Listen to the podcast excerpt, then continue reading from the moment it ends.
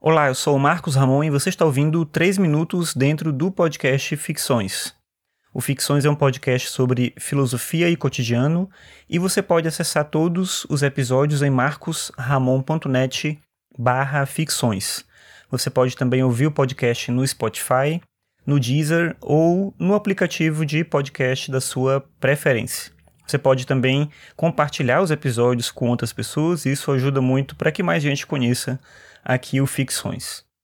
Bem, como eu tenho que gravar agora um episódio por dia, eu vou voltar a fazer uma coisa que eu fazia na época do podcast Ano Bissexto.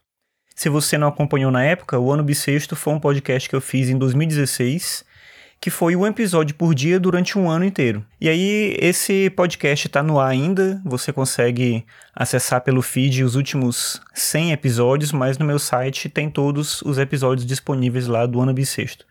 Mas enfim, na época eu fazia muito uma coisa que era indicar serviços ou aplicativos ou falar de coisas que eu estava vendo na internet. Então eu vou trazer aqui para Ficções alguns episódios nessa linha. E hoje eu vou falar sobre um recurso novo que apareceu no Evernote, que é a possibilidade de você utilizar templates pré-definidos pela própria empresa ou criar os seus próprios templates.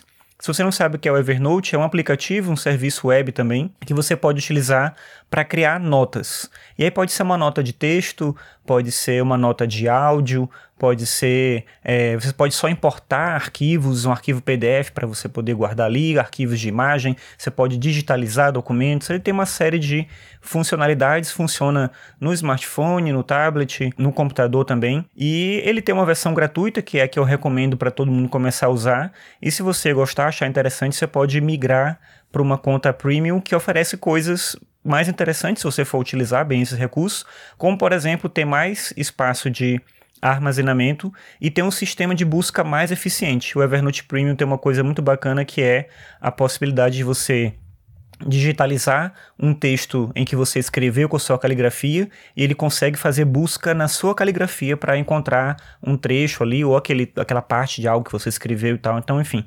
Mas aí você tem que pesquisar para ver que tipo de coisa serve para você. Sobre essa funcionalidade dos templates, a ideia é que você pode agora criar um template e replicar ele para usar em outras notas. O Evernote funciona com cadernos, onde você agrupa uma série de notas. Cada nota é como se fosse um arquivo individual ali.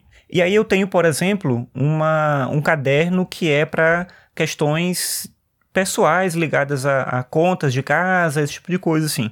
E aí eu tenho uma nota específica que eu vou criando a cada mês com as contas do mês que eu tenho que pagar, tipo um checklist ali que eu vou fazendo.